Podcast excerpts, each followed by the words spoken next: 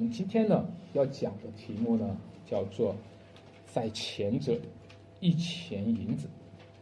你常会听到今天人们讲的一句话叫做“一切向前看”啊，这个“一切向前看”是个谐音哈，就是说一切向前哈，哈，这个是前后的前，但是它的谐音呢，一切向前是钱财的钱，对吧？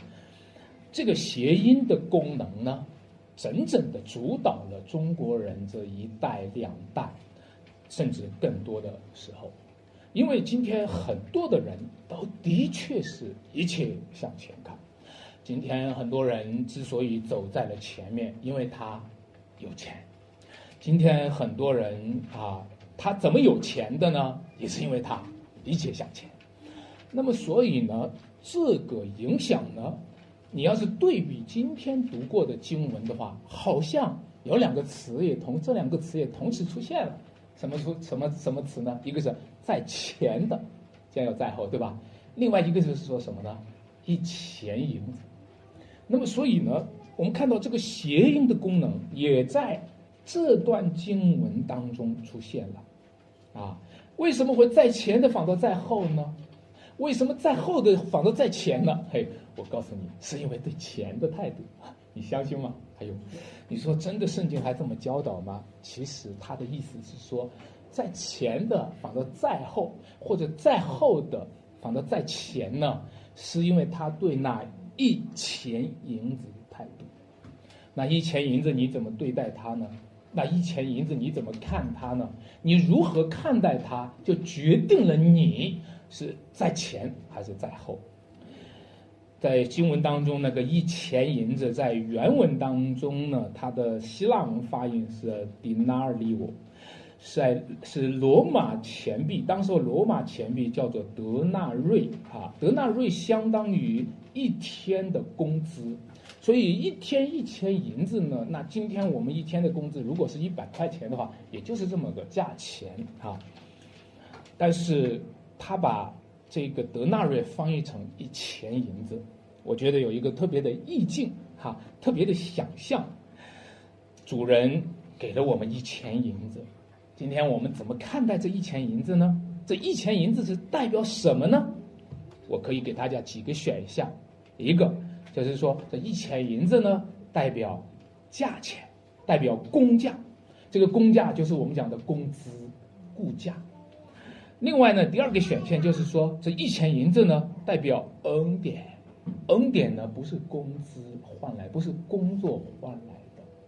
第三个选项呢代表债务，就是他欠我的这一钱银子是我该得的，是你欠下我的。啊，你看到没有？同样是一天一钱银子，但是你怎么看待这一钱银子？你是把它看作恩典，你是把它看作工价，你还是把它看作债务？你是把它看作一个代表了公平的价值，放在天平上，它是一个公公平平的价值呢？你还是把它看作了一个超乎了公平的价值，它超过了公平，它比公平更高？还是你是把它看作低于公平的价值呢？各位，你知道那在后的人反倒在前了，为什么？那在后的人只做了一个小时，对他来说，这一个小时赚了一钱银子，在天平上就是超乎了公平，这个叫做恩典。所以对他来说，千恩万谢啊！谢谢主人给我这一千银子，感谢主，因为我不配。但是，对于那在前的人呢，他就觉得在天平上有点不公平了，对不对？他就觉得我整天劳苦受热，对吧？这是我应该得的工资，这是我应该得的顾价，这是我应该得的报偿，我配得这一切，我该得这一切，甚至这一切配不上我。我想问一下在座的各位，你是不是觉得今天主配不上你？你是不是觉得你很配得上主？这有点像谈恋爱一样，我很配得主，拿上我这么一个人信的主，对吧？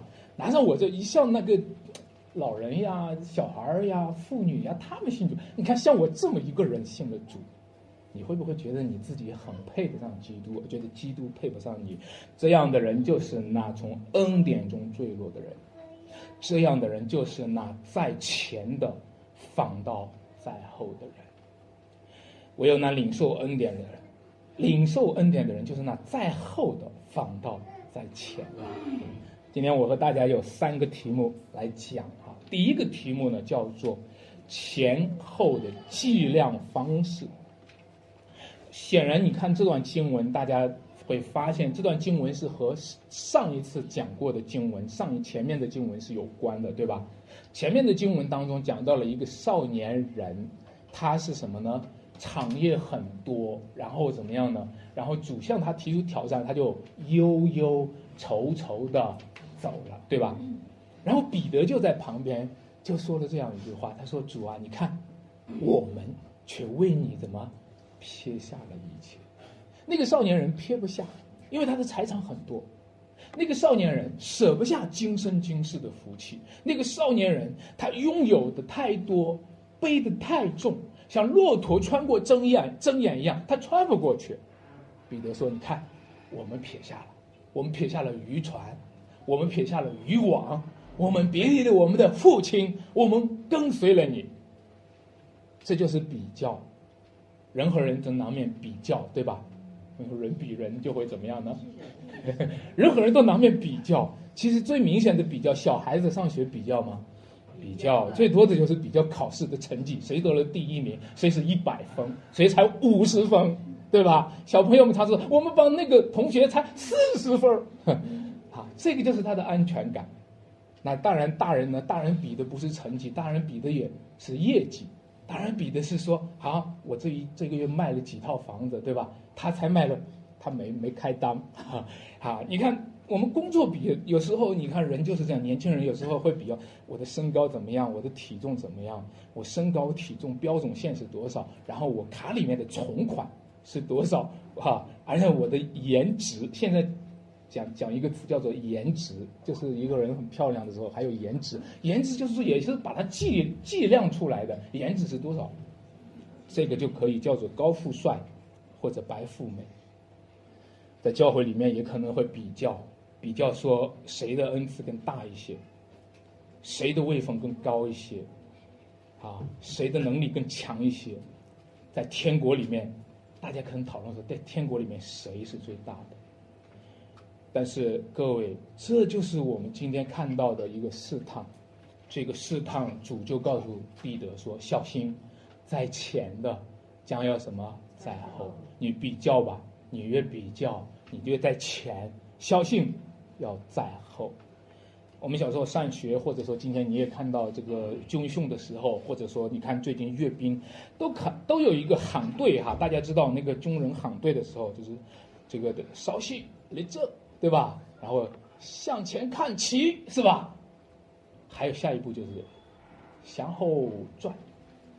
我们每一个人都是这样，我们习惯了一个什么向前看，一切向前看。但是你知道吗？你知道吗？主可能随时喊一声向后转，一切第一的都成了倒数第一，一切倒数第一的放成了什么第一？你说呢？少年人。在世界上有钱有势有财产，年轻轻的就当了少年的官，是不是？又有道德又有宗教，这样的年轻人到哪里去找啊？但是你知道吗？现在跟随主的时候，就说瞎吼转。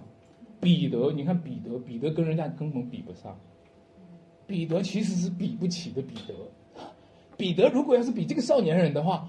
你只有一个渔船，只有一个渔网，你不过是个渔夫，不过是个农村人，对不对？但是你知道吗？向后转，那个少年人忧忧愁愁的走了。各位，但是主对彼得说：“哎，不要骄傲啊！哎，你看，向后转，你注意哈，待会儿上帝再喊一声向后转，又转回去了。就是说，你不要骄傲。今天在教会里面的。”排队的序列不一定不一定是天国里的排队序列。我们在教会里面也可能在教会里面排队排在最前的，当然啦，就是牧师，就是传道人了。你知道吗？也许在教会里面向后转，耶稣就找了一个小孩子到他们中间来，这就是天国里最大的，是吧？向后转，我们教会当中的可能就是老人，可能就是小孩，所以你不要忽略了关注老人，不要忽略了关注小孩。亲爱的弟兄姐妹们，我们今天在主面前，我们我们我们非常的感恩。你看这段经文里面，他在前后的这样的一个这样的一个衡量当中，它是进行数据化的。计量单位的去呈现出来，什么叫做在前的放到在后？什么叫做在后的放到在前？你注意，它是非常细致的给你列出来一些数据。这些数据呢，就用一天的二十四个小时，古代的十二个时辰给我们列出来了。啊，古代十二时辰，我不知道今天还有多少人记得它？它是子丑。寅卯辰巳午未申酉戌亥，哎，你个年长的就就记得它了。所以呢，古代的这十二个时辰当中，在今天这段经文里面给我们讲出来，说主人寻找员工的时候，第一批找的时候是在什么时候？巳初，巳初就是早上的九点钟。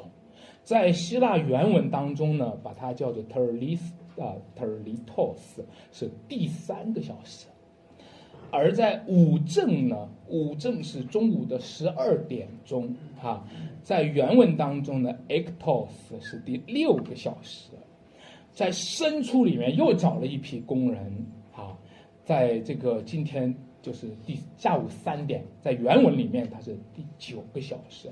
当然了，最后又又出，那是几点啊？下午的五点钟，下午的五点钟就下班了，是不是？啊，到六点就下班了，对吧？那个在原文当中，它是指第十一个小时。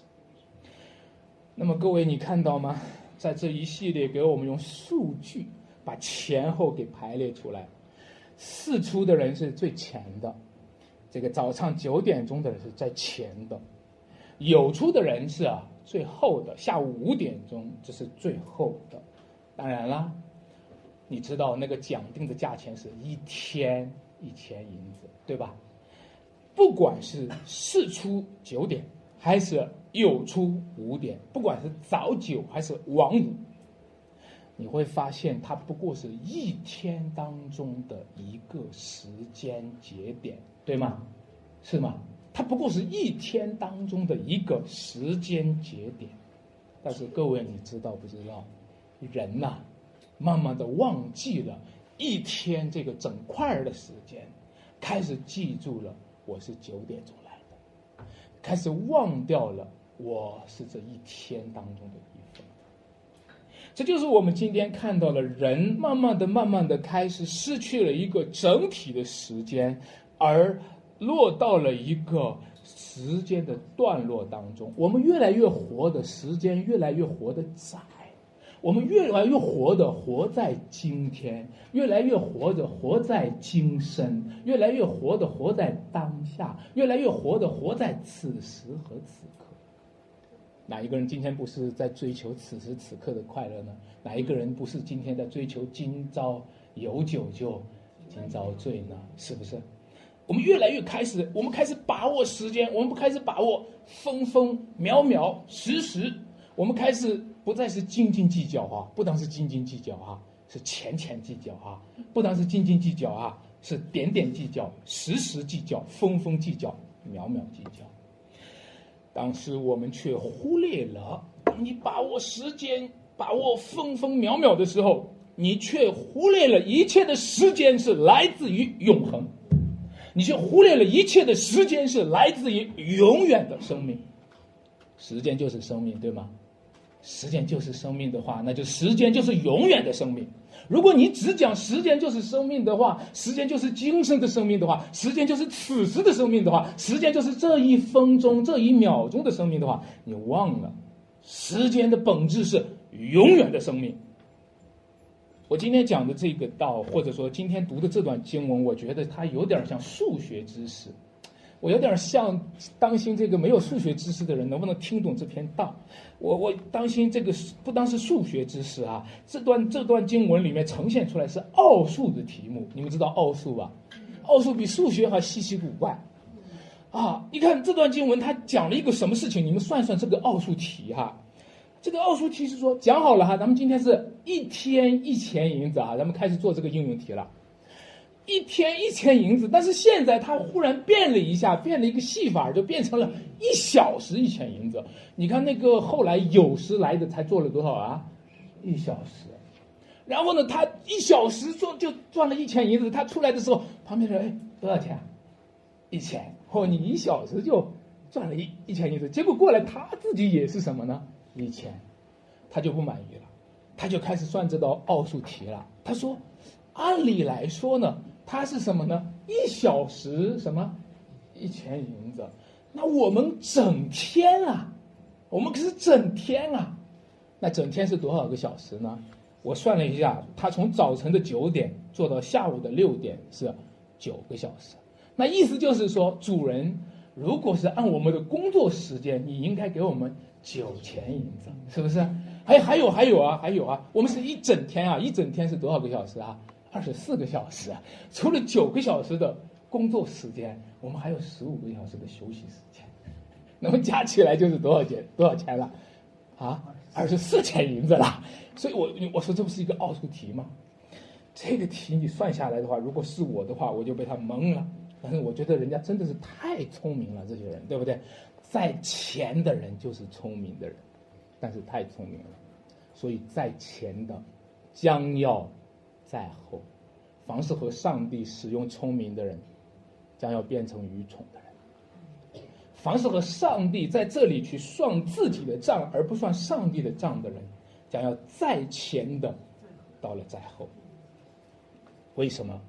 因为当你这么算账的时候，你就开始把一天的时间。按着小时切割切割出卖，就像卖猪肉，你看到吗？卖猪肉一刀一刀的割下去，看到吗？你现在把时间一小时一小时的割的卖出去，那么这样的话，今天这个工作叫做钟点工，你们知道吗？你这不是日工，你现在打的是什么工呢？是钟点工，啊，算的是一小时，你这个不是正式工，你打的是什么临时工？弟兄姐妹们，让我告诉你一件事情：所有不是为永生而活的人都是临时工。让我告诉你一个事情：所有他只要今生今世好处的人都是临时工；所有只追求一时一世快乐的人都是临时工。在深圳有一个地方叫做龙华三河人才市场，你们一说人才市场就知道是什么地方，对吧？那里有很多的年轻人，由于那个三河人才市场很出名，那里有许许多多的年轻人。这些年轻人在那里，你叫人才市场，其实你知道很多说说的心，说的说的说的难听一点，有时候很多的是人渣。啊，原谅我哈，我讲词可能重了，因为每一天这些年轻人只是想找一个什么幻想，心里幻想一天就赚多少钱的工作，做一天玩三天。然后呢？由于他们每天做这些工作，就结果呢，这些年轻人越来越懒惰，越来越颓废，越来越堕落，越来越成龙。最后没人用他们，用他们了，最后就把自己的身份证卖出去，啊，然后就是就是这么去生活，啊，各位，你知道吗？这些年轻人就是今天的一个社会现象。这些年轻人就是我们的下一代。这些年轻人就是今天每一个成年人的典型代表。这些年轻人不但他们是临时工，我们也是临时工。不但他们把自己的生命像割肉一样的割出去，把自己的生命像卖肉一样的卖出去，只是卖一个小时多少钱，一天多少钱。一个月多少钱？我们今天不也是这样子吗？只是在乎我这一个月多少钱。我们管他这个事情是道德的还是不道德的，我们管他这个事情是正义的还是不正义的，我们管他这个事情是犯罪的还是不犯罪的。我们只要钱，不是吗？我们和他们一样。各位，你知道吗？我们都把永生给卖了，我们都把生命给解构了。我的朋友们，我我年轻的时候，我我也一起每年都打工。我的朋友们呢，那前几年见到我以后，就问啊，今年你要做什么呀？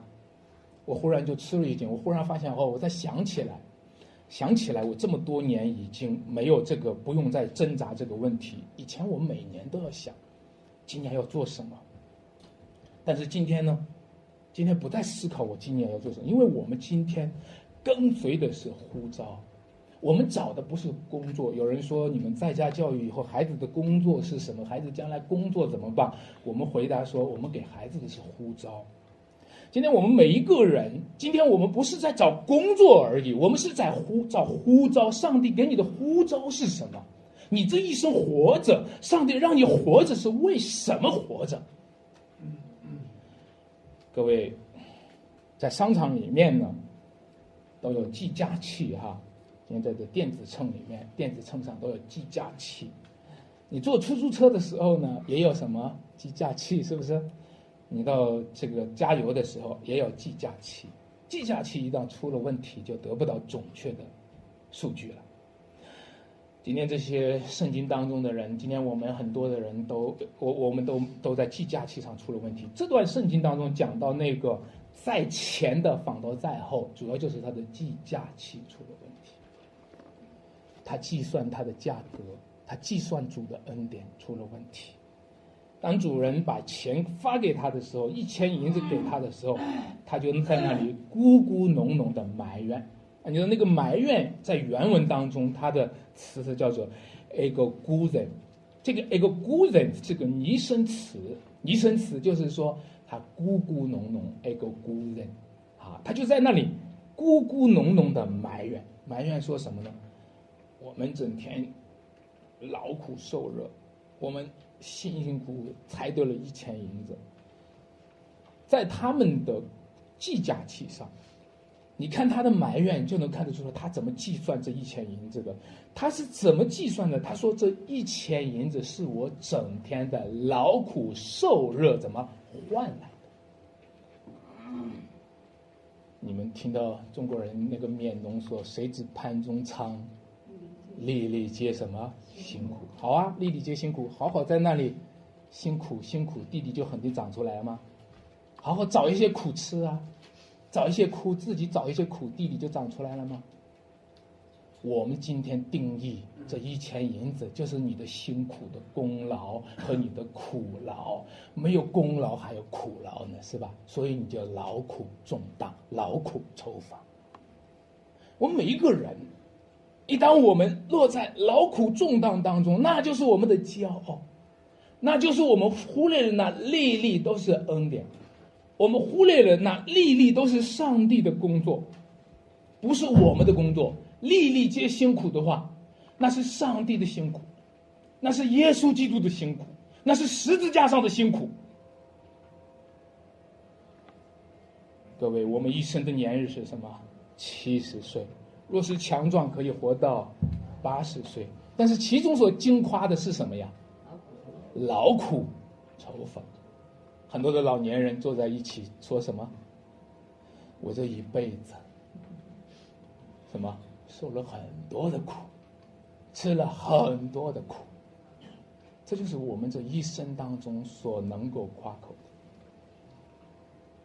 各位弟兄姐妹们。但是谁是使用那个恩典的计价器呢？你知道圣经有一处经文讲说是，你以恩典为什么年岁的冠冕？哦，谁今天在那里是用恩典来计算年岁呢？谁今天来用恩典来计算年日呢？二零一九年快过去了，对吧？谁今天用恩典计算年岁呢？谁在这二零一九年当中满满的载满了主的恩典？而不是载满了我的劳苦呢？白居易有一首诗，我想你也读过：“离离原上草，一岁什么一枯荣？一岁一枯，还是一岁一荣呢？你今年二零一九年，对于你来说，一岁一枯哦，一岁一枯。二零一八年就枯了一枯了，对不对？二零一九年又枯了一枯啊！如果我们每一天都是劳苦愁烦的话，那就是一岁一枯；如果我们可以一岁一荣的话，如果我们外体虽然毁坏，内心却什么一天心似一天，那是因为上帝的恩典成为我们生命的计价器。那是因为上帝的恩典成为我们年岁和时间的计价器。感谢主，但愿主将恩典和喜乐充满我们，但愿主将永生充满在我们的人生当中，在我们生命和岁月当中。我和大家讲第二点，在第二点我要讲的是前提的良善美意。我们讲到恩典，什么叫恩典呢？如果说恩典是我们的计价器，如果恩典是年岁的冠冕，如果用恩典来衡量这一天的一千银子的话，那什么叫做恩典呢？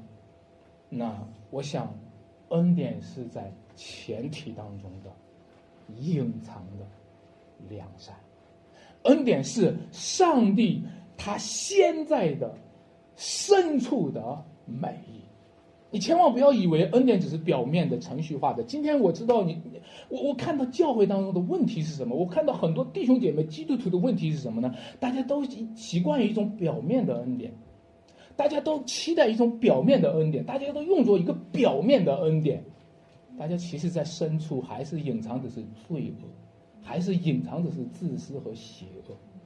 但是你知道吗？在上帝那里是在深处深深的隐藏着他的恩典。但是你知道吗？在外在里，你看到的是什么？你看到的是一个井然有序的工作关系。葡萄园的主人和葡萄园的工人，他是有一个工作的关系的。今天弟兄姐妹们，我也希望大家能够懂得工作，不要做那闲账的人。你看圣经当中讲到那里说有闲账的人，今天很多的弟兄姐妹们都做了闲账的人，在神的家里面。一点一点的好处，一点一点的分享，都没有给过大家。不要做那闲账的人，但是很多的人就是闲账的人，就是消费的人，对吗？很多的人来教会都是来，我听听到，然后我得了好处，我走了，是吗？各位，你看到吗？其实在这里面有上帝隐藏的前提的恩典。这些恩典是怎么样的呢？你从经文的表面上，你看不出来；你从这个世界的现象上看，你说葡萄园主需要一些工人，那就是一个一般的事儿，对吧？今天葡萄园说：“哎，我我我要收葡萄园了，来去打发一些人，招一些工人回来，帮助我们工作。”这看起来就是一个很浅显的事儿，对吧？到处都在发生这样的事儿啊！但是各位，你发现没有？早晨九点钟。招了一批工人，中午的这个这个呃十二点钟招了一批工人，对吧？下午的三点又怎么样呢？招了一一批工人。我你你觉得他是为什么就他为什么不一次性招够呢？我也很奇奇怪，为什么不一次性招够呢？一次性招够不就一下子不用好几次了，对不对？我我我我想我猜可能是他工作太忙了，原来可能是他太抠了，想要。本来是十个人干的活儿，找两个人咱们就搞定他，两个人咱们才付两钱银子，对吧？有两钱银子，咱们就把这么多的事儿干完，这个就能够赚剩余价值。知道剩余价值是什么吗？马克思批评的，还是资本家太抠了啊，就是想赚人家的剩余价值。后来，哎呦，糟糕，两个人干不过来，不行，没办法，还得再掏钱。走出去，再再找中午十二点又招了一批，是不是？十二点招了一批，又干吧，干到三点不行，还不行，这剩余价值还得掏出来，是吧？到三点的时候又招了一批，是不是？但是各位到五点的时候，你就发现了，这个主人为什么一而再、再而三的找人？是因为他很抠吗？他站在那里问他：“你们为什么闲？”因为没有人雇我们，我告诉你真相是什么？真相是工人没有主人。真相是今天的每一个工人没有工作，真相是今天的每一个工人没有主人，我们没主子收留我们，你知道吗？真相不是说神的家里面还需要你去工作，你不用去，你闯进葡萄园，你知道那个天主教骂路德是一头野猪闯进了葡萄园。你不要以为你自己能够工作，到教会里面你能够工作，你添乱添的很多。你不要以为说神的家很需要你，你知道不知道？神的家要让你做工，先要培养你，要花很多的代价，你知道吗？各位，各位，你知道吗？一直到第五点的时候，主人的心意，那个隐藏的前提的良善和美意，你才看得出来。不是葡萄园需要工人。你知道吗？这个主人，他建立他的产业的时候，他考虑的是工人的就业。他不仅仅当，他不仅仅记挂他的葡萄园，他不仅仅记挂他的产业，他不仅仅考虑他的创业。今天很多人都在创业，他考虑的是他的工人的就业。各位弟兄姐妹们，你知道吗？这位主人是谁呢？他是我们的主耶稣，他是我们的主耶稣，他在我们身上，他关心的是我们，他不需要从天上到人间来，他也能过日子，对吧？他不需要自己开辟一个葡萄园，他也能生活，他不需要自己闯荡出一个事业来，才能够维持他自己的家庭糊口，他有的是钱，他为什么要做一个葡萄园？他为了我们。他关心你和我，他关心我们的生活，他关心我们的死亡，他关心我们生老病死，关心我们的身体，关心我们的灵魂、今生和来世。所以他要牺牲自己，他邀请他们进入葡萄园，就是要牺牲他自己。他要拿出这一钱银子来，就是他要牺牲自己。这一钱银子就是他牺牲自己，这一钱银子就是他要舍舍了他自己。亲爱的弟兄姐妹们，你知道吗？他一直要变卖一切所有的分给穷人。他死在了十字架上。你就说安传道，这世界真有这样的人吗？你可能说安传道，我见过世界上很多的有钱人，这些有钱人有产业的人，他们开着公司，他们开着这些产业，他们很了不起，轰轰烈烈。但是这些人。基本上都是真实的投机者，或者虚假的慈善家。我没看到过有多少人真的能够在创业的时候是考虑人的就业。我没看到过这个世界上真的是他自己有钱花，他还要创业。他创业就是为了吸干我们的资本，然后把我们这些投这个这个这个炒股的人的就像韭菜一样全部割掉。我没见过有人真正的是关心那些工人、关心那些穷人的人。的确是这样，的确是这样。各位弟兄姐妹，让我告诉你一件事情：你先要想相信恩典，首先不要相信恩典。哦，你说安传道你在讲什么呢？对，让我告诉你再讲一次：要想相信恩典，首先不要相信恩典。你知道现代的经济学动力是从哪里来的吗？亚当·斯密是经济学之父，他讲了一句话，他在经济学的圈子里面讲一句话，整成为整个经济学运作的一个很大、很强大的一个动力。他讲一句话，他说：“你今天买到的晚餐，并不是那些屠夫、酿酒师和面包师的善心给你的，他们只关心他们的利益。”我你们听过这句话吗？他说所有所有今天在市场上卖卖肉的，我是我以前卖肉的，我已经说过好多次了啊。所有在市场上卖菜的，好吧，我们这里也有卖菜的啊。所有所有在这个市场上去干任何经济行业的，干任何活儿的，都是关心他们的利益，不是关心你。所以他亚当斯密说一句话：不要相信他们是善心。不要相信他们是爱心给你的，所以经济学的动力是什么？前提是什么？不要相信恩典，不要相信天法天下没有什么免费的午餐，不要相信天上会掉馅儿饼。这就是现代经济学当中的动力，就是说，你不要相信恩典，你才会努力工作。你知道你为什么很懒？因为你相信恩典，你每天等着天上掉馅儿饼。但是我，嗯，亲爱的弟兄姐妹们，让我先破碎了你的恩典观哈，我先破碎了你的恩典观，让我再告诉你，你有没有知道，如果亚当斯密讲的是对的？你有没有发现这里面隐藏的恩典？有吗？有吗？好像没有啊。我告诉你，我我信任这个亚当斯密啊，我不知道他是不是得救的基督徒，反正他是基督教影响之下的人，我不知道将来在天堂里面，上帝会不会接纳他，会不会还是会审判他，我也不知道他这句话败坏了很多人的信心。导致很多基督徒跌倒，然后都跑了世俗的道路，上帝会不会算他的账哈？我也不知道，他是会坚定了一些真基督徒。让我告诉你，如果亚当斯密讲的是对的，他就是告诉你不要相信任何人的恩典，你才能够相信神的恩典。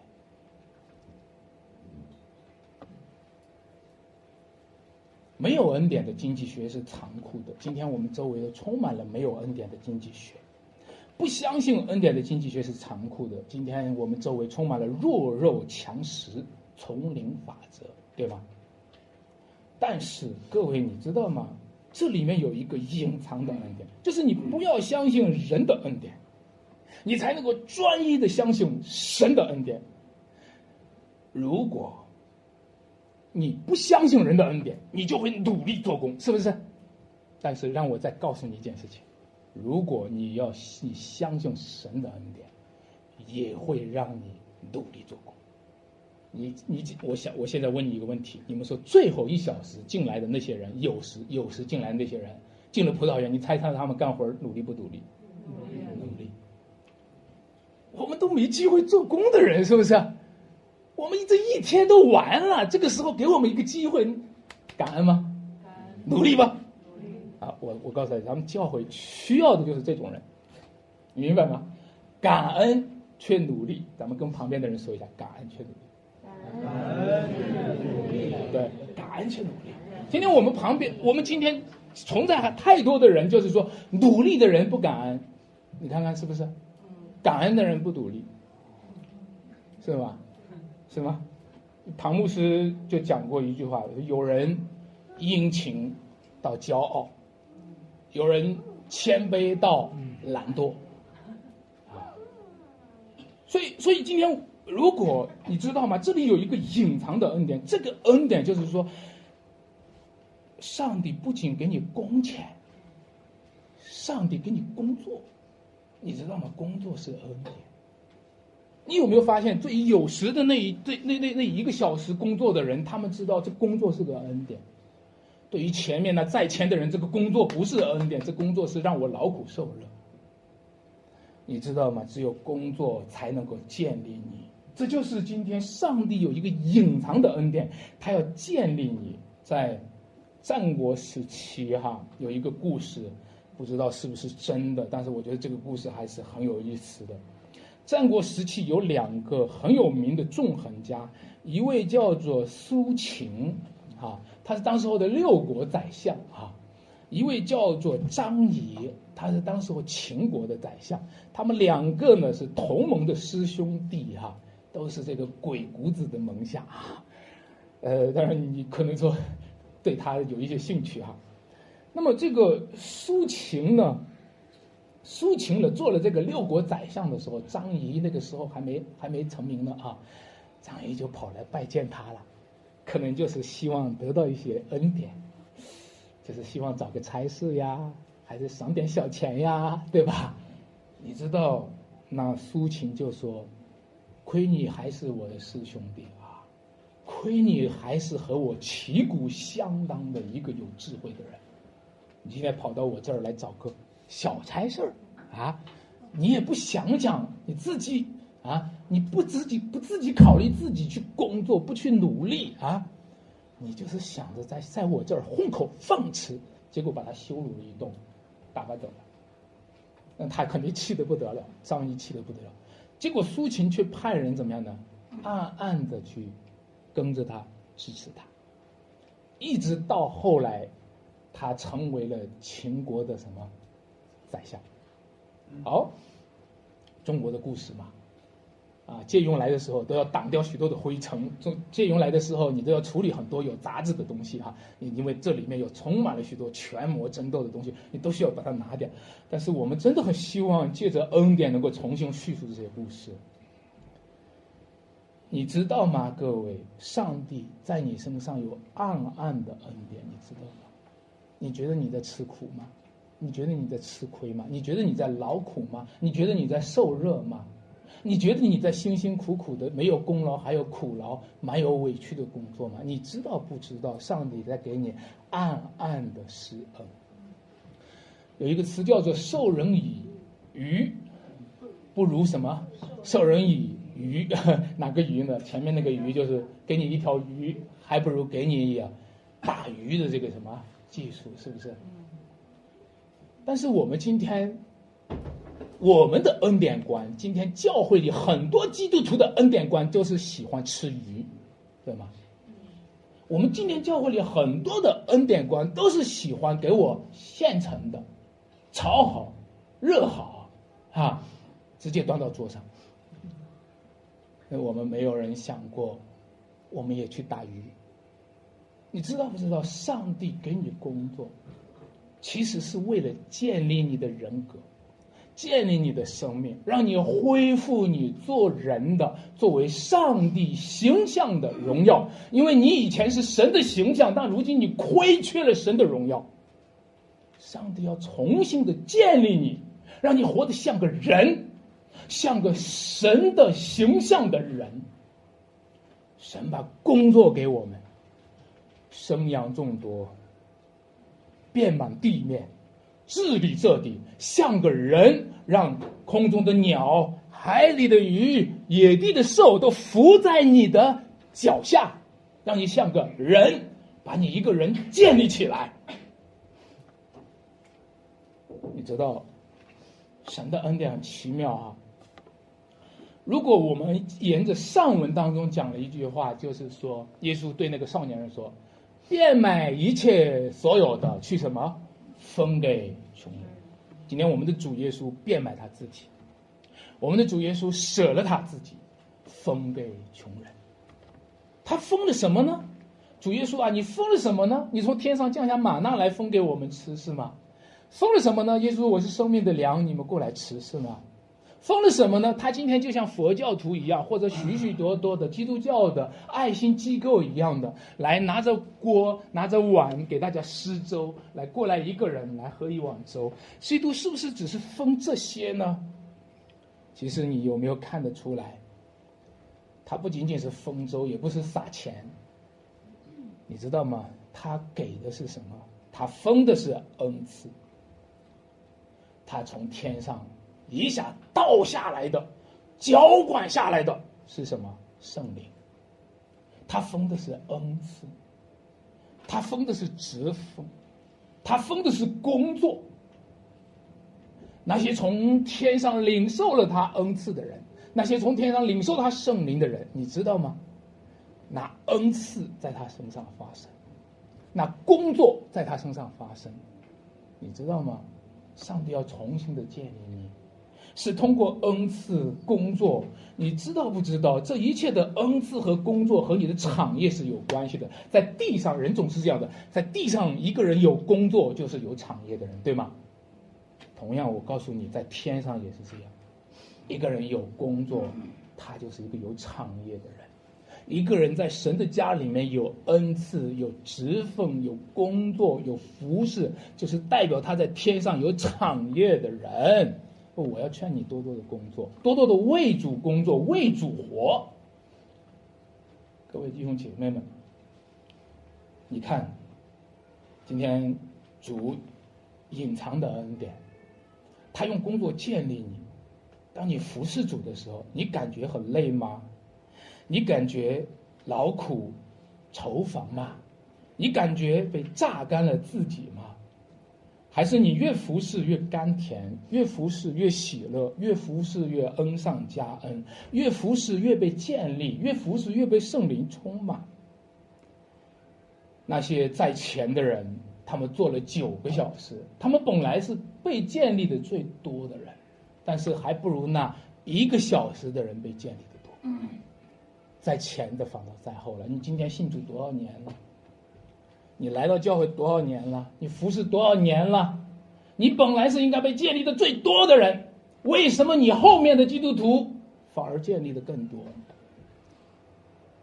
各位，让我们今天看两种极端的现象：一种就是工作主导，反对恩典，努力工作、努力遵行神的律法、靠律法称义的法利赛人；一种就是肤浅的恩典。浅浅的恩典，在恩典的名义下懒惰，在恩典的名义下堕落，在恩典的名义下放任自己，让每个人都体贴你的肉体。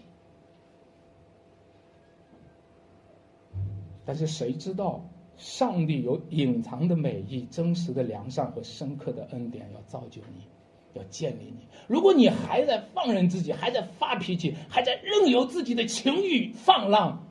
你就是一个没有被建立起来的人，你就是一个坍塌的、荒废的墙垣。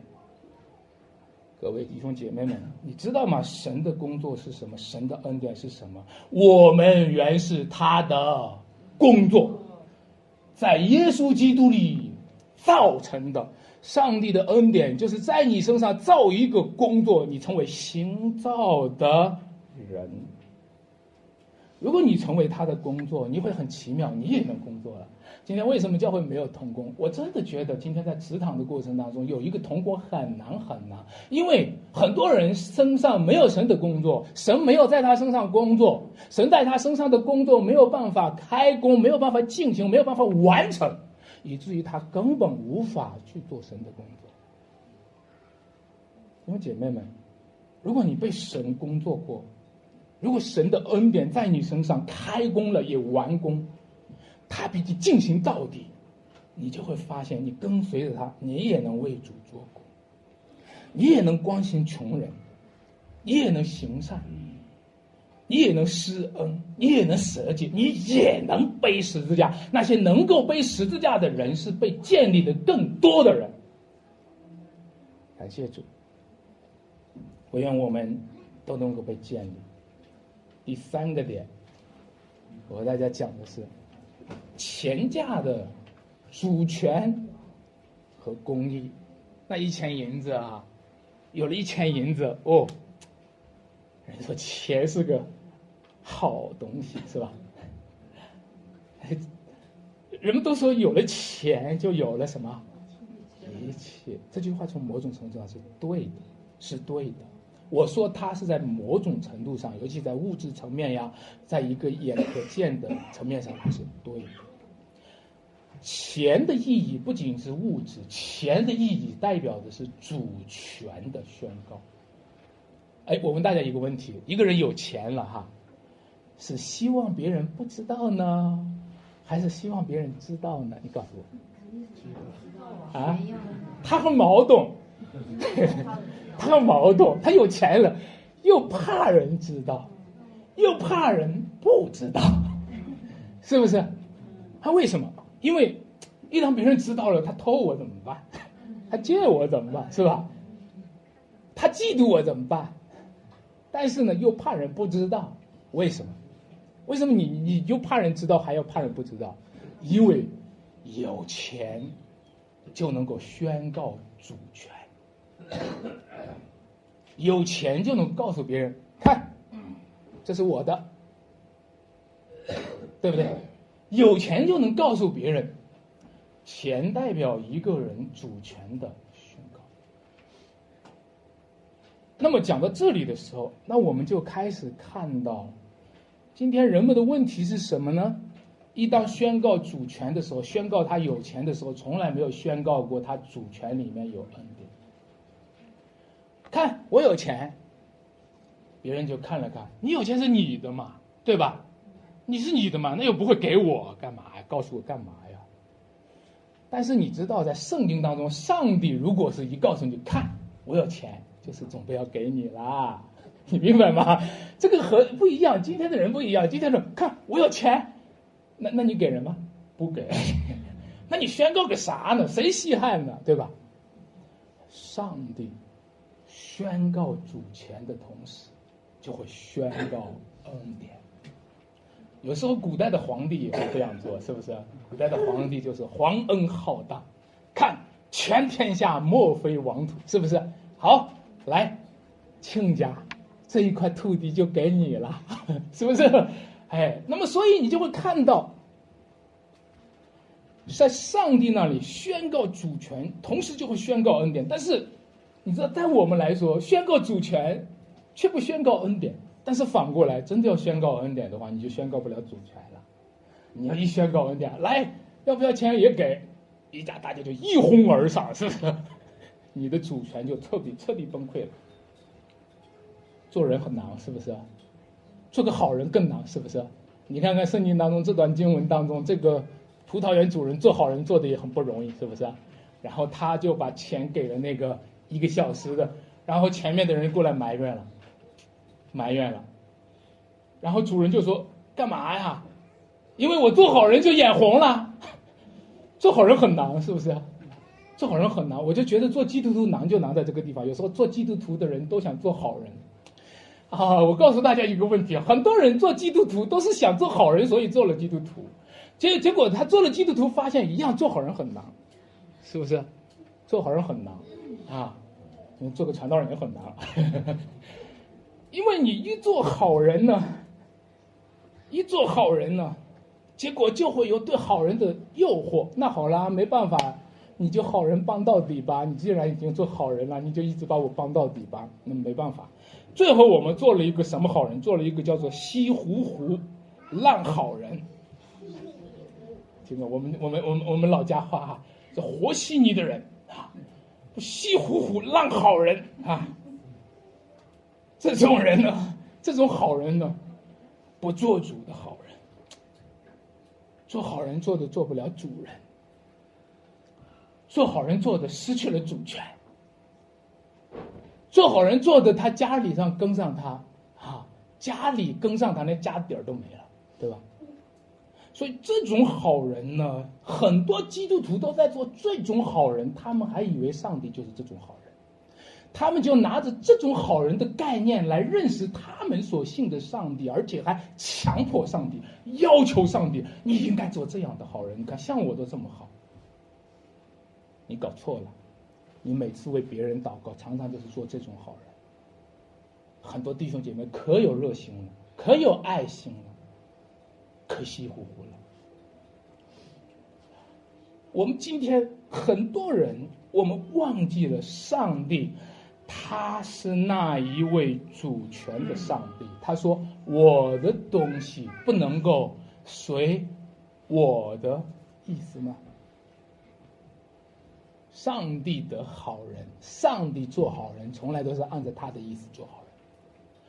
上帝做好人，上帝就是主人，上帝就是天地的主，万有的主，一切是按照他的意志在运行，他就是按照他的意思。他要怜悯谁，就怜悯谁；他要恩待谁，就恩待谁。他的主权，他至高的主权和至圣的旨意，是他施恩的基础，是他做好人的基础。各位弟兄姐妹们，没有人配得他的主权，没有人配得他的恩典。如果你否认了他的主权，却要想到得他的恩典。上帝也会否认了你。让我给你讲一下主人的自由。这位主人是极其自由的，这位主人的意念是极其深刻的。谁知道耶和华的心呢？谁曾测度他的意念呢？这位主人他给钱的时候，他偏偏不从前面给，他偏偏要从后面给。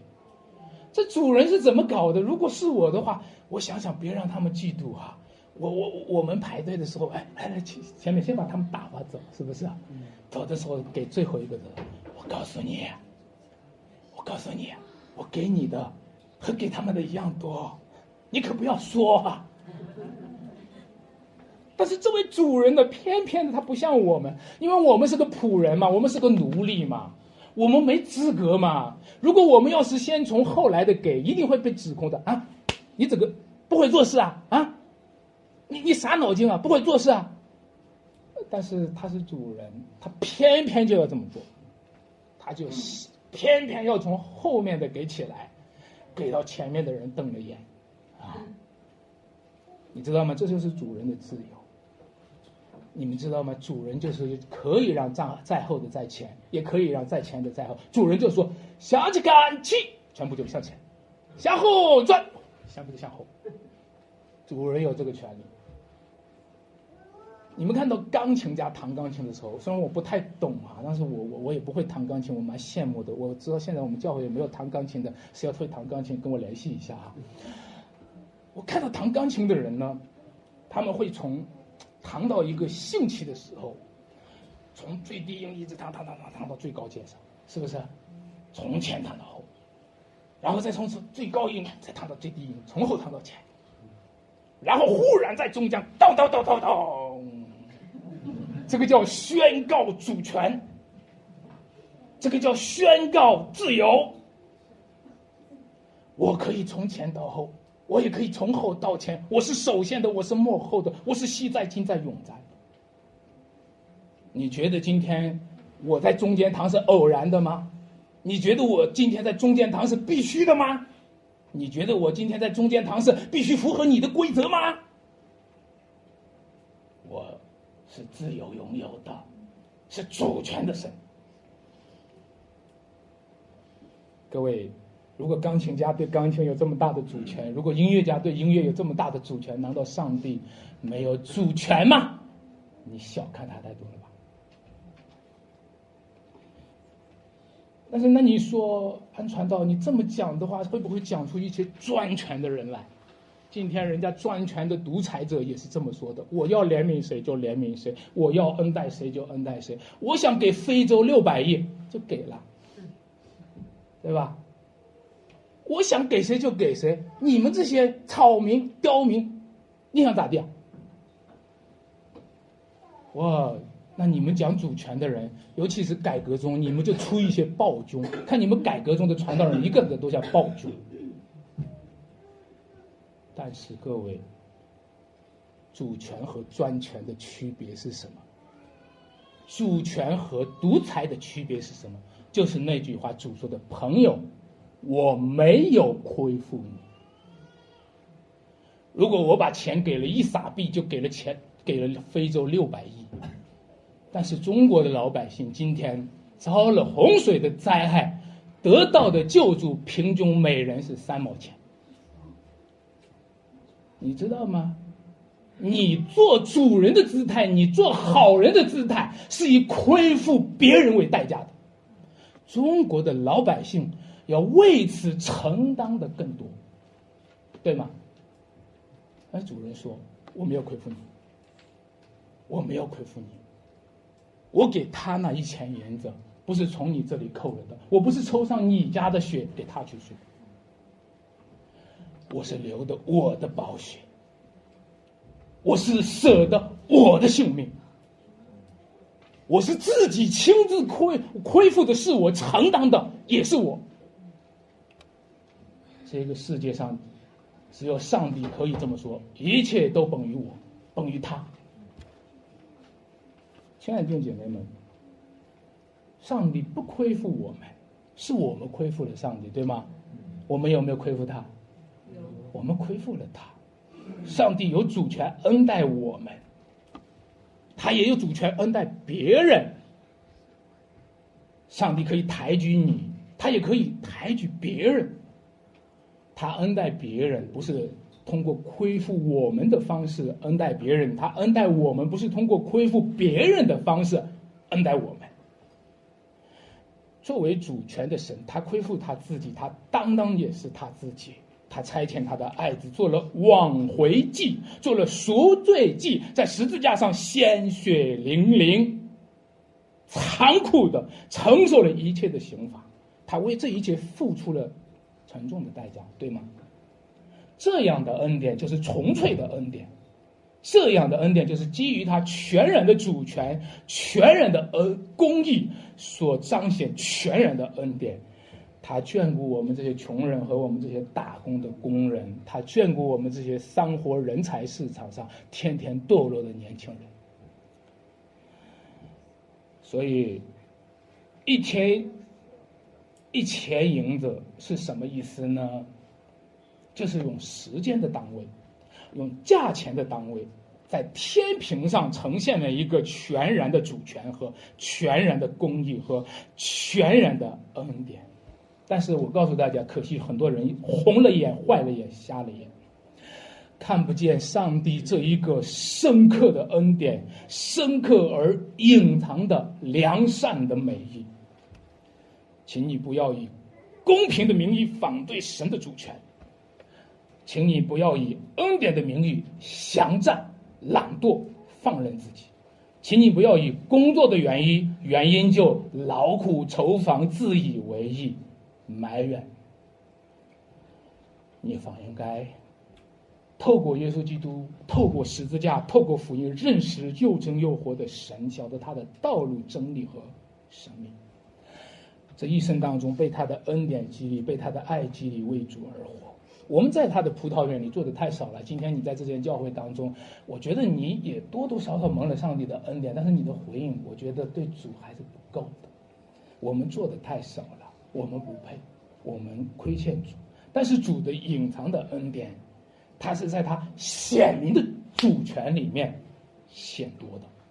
什么时候显明神的主权，什么时候就会更加显明他的恩典。所以求主擦亮我们的眼睛，把恩典在我们身上施行，救赎我们的灵魂，使我们欢欣喜乐，为主而活，为主做工。一生跟随他，也能够关注那些闲战、软弱、缺乏的那些老弱病残的身体和灵魂。我们一起来祷告。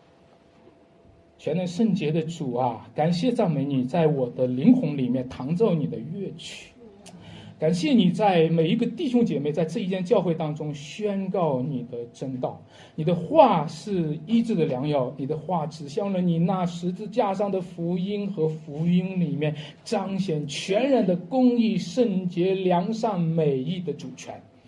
哦，主啊，求你使我们更加的敬重你，给给给给我们更加的敬爱你，使我们全然降服在你的面前。也求你用你的面光照我们，使我们的灵魂苏醒，使我们归向我们的上帝。听我们祷告，这样祷告，奉主耶稣基督得胜的名，阿门。